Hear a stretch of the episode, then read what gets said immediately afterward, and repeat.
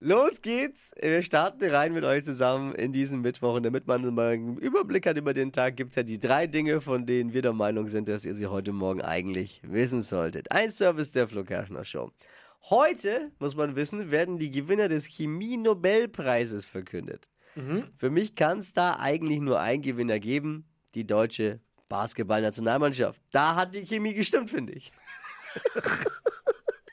er geht aber in diesem Jahr an Ferenc Kraus, den Direktor für Quantenoptik am Max-Planck-Institut in München. Glückwunsch. Die Physik-Nobelpreisträger werden ausgezeichnet für experimentelle Methoden zur Erzeugung von Attosekunden Lichtimpulsen für die Untersuchung der Elektrodynamik in Materie.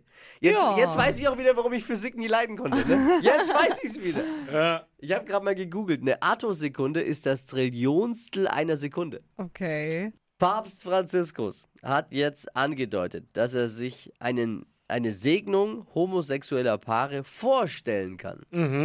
Da hätte er aber eine Menge zu tun, wenn er damit im Vatikan anfängt, ne?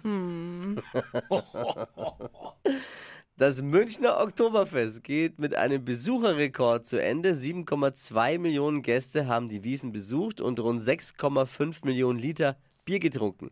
Das ist ja nicht mal ein Liter Bier pro Kopf. Was ist, was ist da passiert? Der Bierumsatz ist um 800.000 Liter gesunken. Also das heißt auch wiederum, in diesem Jahr waren die Zelte voller als die Gäste. Gab's so auch noch nie. Das waren sie, die drei Dinge, von denen wir der Meinung sind, dass ihr sie heute Morgen eigentlich wissen solltet. Ein Service eurer Flo Kerschner Show.